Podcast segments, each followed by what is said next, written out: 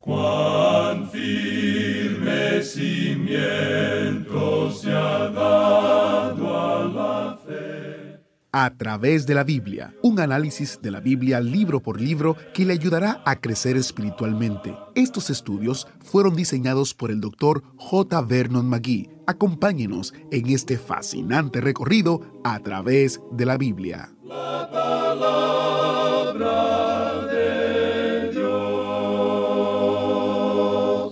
¿Se casó alguna vez el apóstol Pablo? ¿Tenía esposa en algún momento de su vida? Esas son preguntas importantes que nuestro maestro Samuel Montoya aborda hoy al llegar a nuestro estudio en Primera de Corintios capítulo 7. Bienvenido a, través de la Biblia, el programa donde conocemos a Dios en su palabra. Soy su anfitrión, Heiel Ortiz. Mientras nos adentramos en nuestro estudio de Primera de Corintios, vamos a aprender que en esa antigua ciudad de Corinto el sexo era una religión. Las mujeres eran prácticamente esclavas en una sociedad dominada por los hombres, y el matrimonio era por conveniencia y ciertamente no por amor. Así que es de extrañar que los nuevos creyentes en Corinto necesitaban ayuda para entender el punto de vista de Dios sobre el sexo y el matrimonio. Hablando de matrimonio y de sexo, seguro este será un estudio interesante, ¿no? Y queremos recordarle un recurso destacado que tenemos para usted como descarga gratuita. El librito El Mejor Amor, basado en Primera de Corintios 7 el doctor Magui sostuvo que muchas personas se casan y no están preparadas para una relación que solo Dios puede bendecir.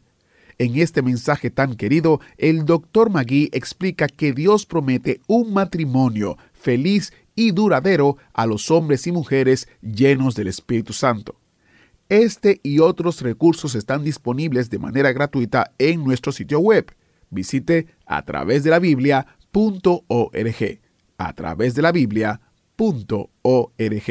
El ministerio de A través de la Biblia es y siempre ha sido sostenido por las ofrendas de los oyentes del programa, que ofrendan para la continuación del ministerio, la producción de los programas en audio, los materiales en el sitio web, libritos, comentarios, boletines mensuales, todo. Así que damos gracias al Señor por su fidelidad y por ser parte de nosotros. Iniciamos este tiempo en oración.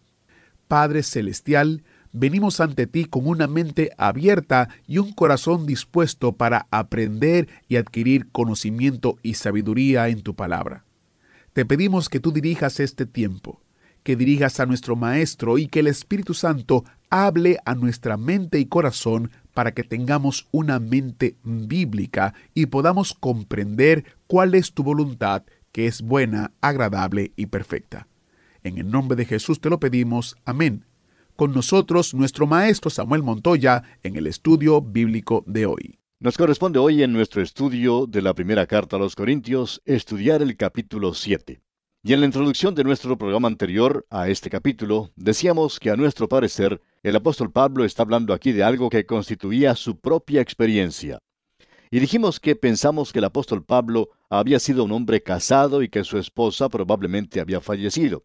Pablo nunca hizo referencia alguna a ella, pero sí habló en forma tan cariñosa de esa relación que nos hace pensar que sí había sido casado. Ahora, la siguiente cosa que queríamos decir en nuestra introducción no era una pregunta, sino una declaración. Y es que debemos comprender cómo era Corinto en esa época. Porque si no lo hacemos, caemos en la trampa de decir que el apóstol Pablo está ensalzando la condición de soltero sobre la de casado. Uno tiene que comprender lo que ocurría en Corinto en esos días para saber de lo que Pablo está hablando aquí. Vamos pues a leer nuevamente el versículo 1 y también el versículo 2 del capítulo 7 de esta primera carta a los Corintios. Los primeros dos versículos dicen, En cuanto a las cosas de que me escribisteis, bueno le sería al hombre no tocar mujer, pero a causa de las fornicaciones, cada uno tenga su propia mujer y cada una tenga su propio marido. Nosotros debemos entender a Corinto. Esa era una ciudad dominada por los acro-corintos. Cuando uno visita las ruinas de la antigua Corinto, sobre esas ruinas se puede apreciar una gran montaña. Allí estaba la Acrópolis. Se la llamaba Acrocorinto. era algo bastante elevado. En la cima se encontraba el templo de Afrodita. Sobresalía de la ciudad como una negra nube. En ese lugar se encuentra en el día de hoy una fortaleza, mejor dicho, las ruinas de un fuerte usado en el tiempo de las cruzadas. Esas ruinas que se ven hoy son las mismas rocas que se utilizaron en el templo de Afrodita y con las cuales se hizo la edificación de la fortaleza de las cruzadas. Ahora este templo era igual a la mayoría de los templos paganos. El sexo allí era una religión. Allí había mil vírgenes vestales, como se las llamaba. Y en aquel templo uno podía obtener comida, bebida y sexo, porque esas vírgenes vestales no eran otra cosa que mil prostitutas, y el sexo se llevaba a cabo en el nombre de la religión. De paso diremos que esa era la filosofía de Platón. Hay muchas personas que no se dan cuenta de eso. Un hombre en cierta ocasión dijo, ¿Sabía usted que Sócrates había escrito en un lenguaje muy elevado? Y a veces lo hizo, en verdad, pero él también les dijo a las prostitutas cómo debían portarse. El único pensamiento en esa época era el de liberarse de los deseos del cuerpo. Pero ¿cómo lo hacían? Satisfaciéndolos. Y eso es paganismo. Uno tiene dos filosofías básicas de los griegos. El estoicismo, por medio del cual no se satisface, y el epicureísmo, por medio del cual se satisfacía completamente. En el mundo romano, la esposa no era otra cosa que una simple propiedad. Para lo único que se la quería era para trabajar. Y un hombre generalmente tenía varias mujeres. Una de ellas estaba a cargo de la cocina, otra se encargaba de la limpieza de la casa, mientras que otra se dedicaba a cuidar las ropas. El sexo era algo secundario, porque el hombre iba al templo. Allí es donde encontraba a las muchachas bonitas. Él iba al templo donde se llevaba a cabo ceremonias de fertilidad. Tiene que creer, amigo oyente, que en ese templo es donde tenían lugar todas estas cosas. Uno puede encontrar en el día de hoy entre los beduinos en Israel que ellos tienen varias mujeres. Para ellos es algo práctico.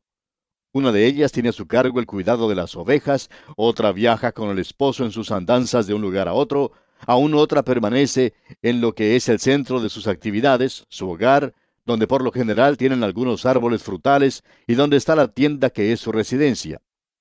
Podemos ver que este hombre necesita como mínimo tres mujeres. Y en aquel día en Corinto eso es lo que ocurría. Ahora Pablo está elevando el matrimonio a su posición más alta, y él nos está diciendo aquí que no debemos hacer lo que acabamos de describir. Uno debe tener a alguien a quien pueda amar.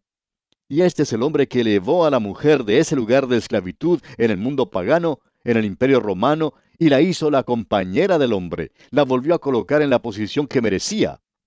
Él estaba en Éfeso cuando escribió a los Corintios y allí estaba ese terrible templo de Diana.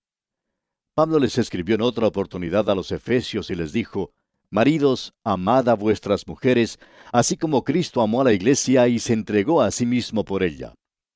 Ahora quizá alguien diga, sí, pero él también les dijo a las mujeres que debían obedecer a sus esposos y me gustaría saber dónde fue que dijo eso. Sí, y alguien también puede decir, no es Efesios 5:25 lo que usted tiene que leer, sino Efesios 5:22, donde dice, las casadas estén sujetas a sus propios maridos. Bien, ¿ha prestado atención alguna vez a esa palabra sujetar? ¿Se ha dado cuenta de lo que en realidad quiere decir? quiere decir casadas respondan a sus propios maridos, es decir, que deben reaccionar, actuar hacia el hombre. El hombre es el agresor, él es el que da comienzo a cada expresión de amor y la mujer es la que lo recibe.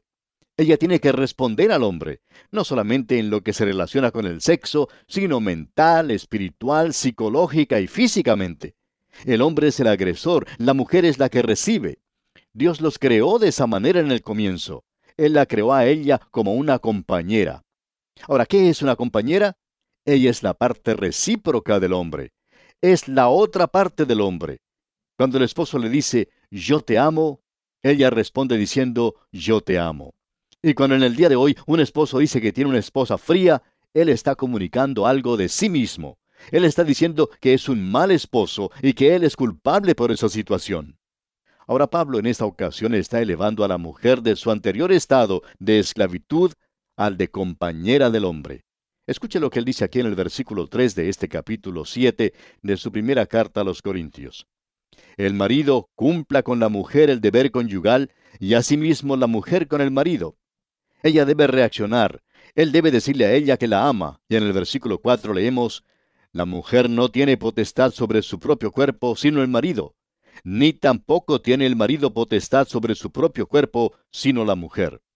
O sea que el marido no debe ir al templo de Afrodita. Ese es un pecado en el libro de Pablo y en la palabra de Dios. Él está diciendo aquí que debe quedarse en el hogar. El amor y el sexo tienen que tener lugar en el hogar, dentro del hogar. Y eso es precisamente lo que el apóstol Pablo está diciendo aquí. Y él continúa hablando en el mismo espíritu. El único motivo para el matrimonio es el amor, no el sexo, sino el amor. Y estamos convencidos de que Pablo había conocido el amor de una buena y gran mujer. Otra razón es que cada hombre que hizo algo para Dios en las Escrituras conoció el amor de una mujer. Adán y Eva, por ejemplo, Jacob y Raquel, Booz y Ruth, David y Abigail. Ella fue la que le dijo a David, la vida de mi Señor será ligada en el haz de los que viven delante de Jehová tu Dios. Luego tenemos a Pablo y a una mujer desconocida.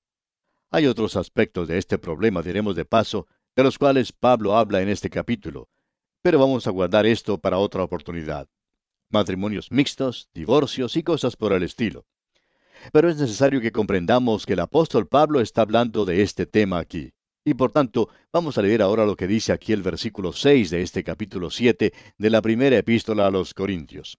Dice, Mas esto digo por vía de concesión, no por mandamiento. Ahora, ¿de qué está hablando aquí? Bueno, escuche usted lo que él había dicho antes en el versículo 5. Dice, no os neguéis el uno al otro, a no ser por algún tiempo de mutuo consentimiento, para ocuparos sosegadamente en la oración, y volved a juntaros en uno, para que no os tiente Satanás a causa de vuestra incontinencia. Ahora él no está diciendo que no está escribiendo esto por inspiración, y hay que tener mucho cuidado cuando leemos esto. Él no está diciendo que no está escribiendo esto bajo la inspiración de Dios. Lo que él dice simplemente es que no es una regla de ningún modo, que esto no es un mandamiento. Él dice al comenzar el versículo 7, quisiera más bien que todos los hombres fueran como yo. Ahora, en esta oportunidad, él ya no tenía una esposa. Él no tenía una para llevar con él. Pero tenía que haber tenido una esposa antes. Y continúa diciendo entonces en el versículo 7, quisiera más bien que todos los hombres fuesen como yo, pero cada uno tiene su propio don de Dios, uno a la verdad de un modo y otro de otro. Hay algunos hombres que están al servicio del Señor y que no se han casado. Algunos no lo han hecho por muchos años, y ellos son de esa manera. Recuerde usted que el Señor Jesucristo dijo que hay eunucos que nacieron así del vientre de su madre, y hay eunucos que se han hecho eunucos por los hombres, y hay eunucos que asimismo se hicieron eunucos por causa del reino de los cielos. O sea que hay muchos hombres que han hecho esa clase de sacrificio.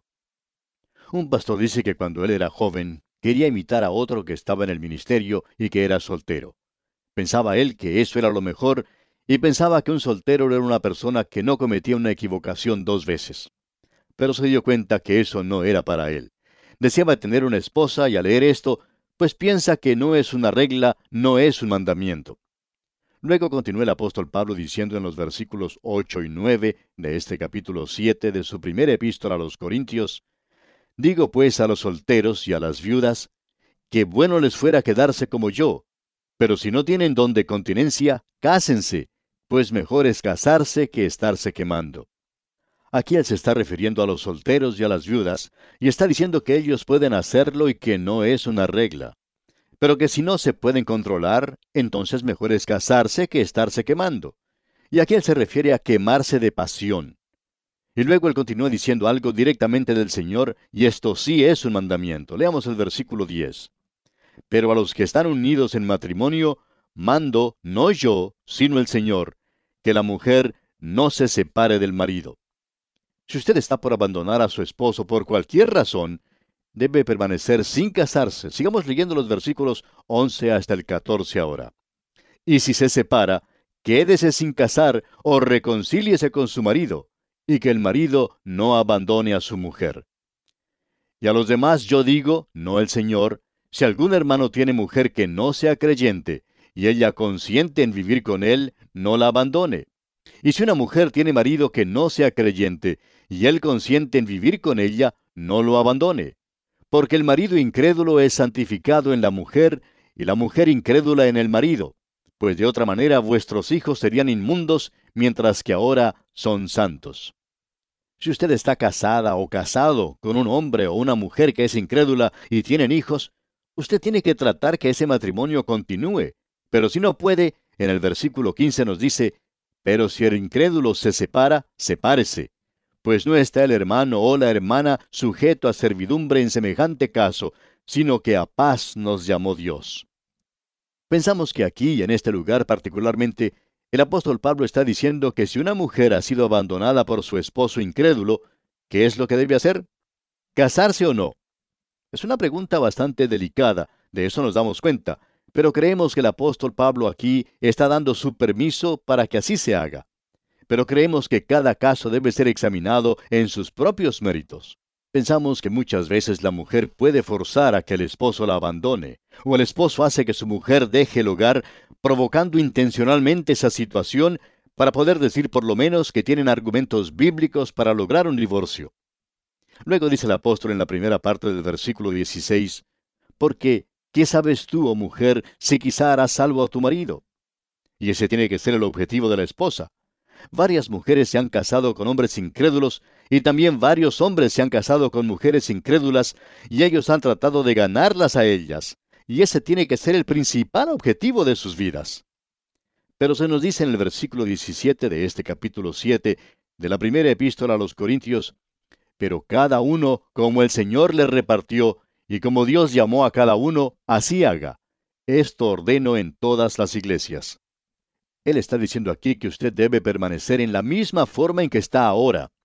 Y esa debe ser la respuesta a una pregunta que lamentablemente ha causado muchos dolores, donde algunos ministros o predicadores han aconsejado a ciertas personas que se han divorciado y vuelto a casar, que ellos deben regresar a su primer esposo o esposa.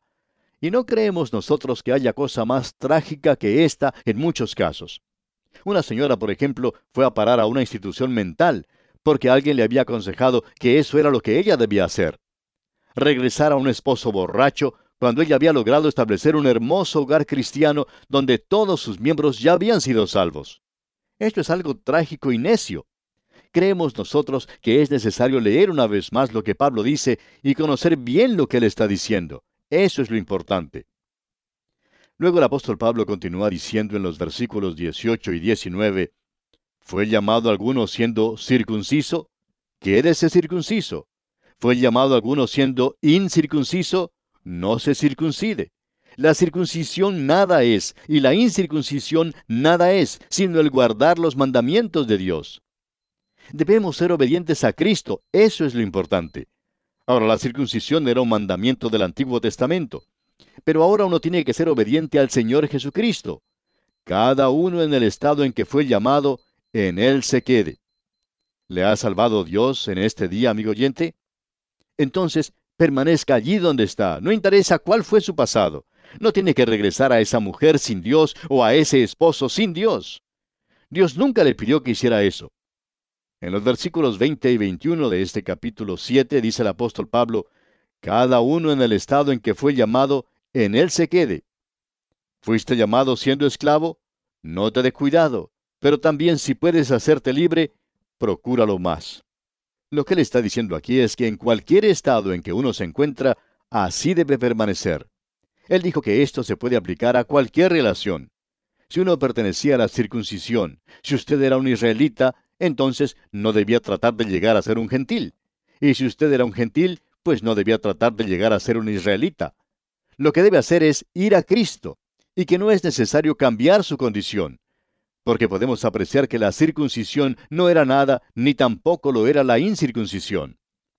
Ahora esas cosas que dividen a los creyentes en nuestros días, en realidad no lo deberían hacer, y esa es una de las razones por las cuales nos podemos mezclar con cualquier clase de grupo que mantenga que la Biblia es la palabra de Dios, y crean en la deidad de Jesucristo, que acepten el hecho de que Él murió en la cruz por nuestros pecados entonces yo puedo cruzar esas líneas demarcatorias en cualquier oportunidad. Hay algunas personas que quizás se sorprendan por esto y quizá digan, bueno, ¿cómo es que usted les da con todo en la cabeza, por así decirlo, y ellos lo reciben y lo escuchan? Y a lo cual contestamos, bueno, usted no es bueno con ellos porque se están preguntando si usted realmente cree en la inspiración de las escrituras. Las cosas que son pequeñas no deben dividirnos. Consideramos que hay muchas cosas menores, pequeñas, que no son esenciales en realidad. Pero sí estamos de acuerdo en las cosas que realmente son esenciales. A mí no me interesa en realidad la forma en que ciertos grupos practican el bautismo. No me interesa si celebran la Santa Cena un poco diferente. Tampoco me interesan sus prácticas en otras cosas. Quizás pueden hacer cosas con las cuales yo no estoy de acuerdo, pero eso no es razón suficiente para mí para romper nuestra comunión.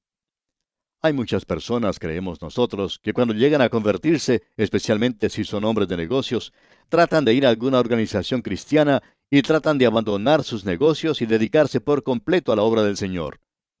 Uno de ellos se acercó en cierta oportunidad a su pastor y le dijo, Pastor, estoy pensando en abandonar mis negocios y dedicarme por completo al servicio cristiano. Y el pastor le respondió, Bueno, ¿y cuáles son las posibilidades?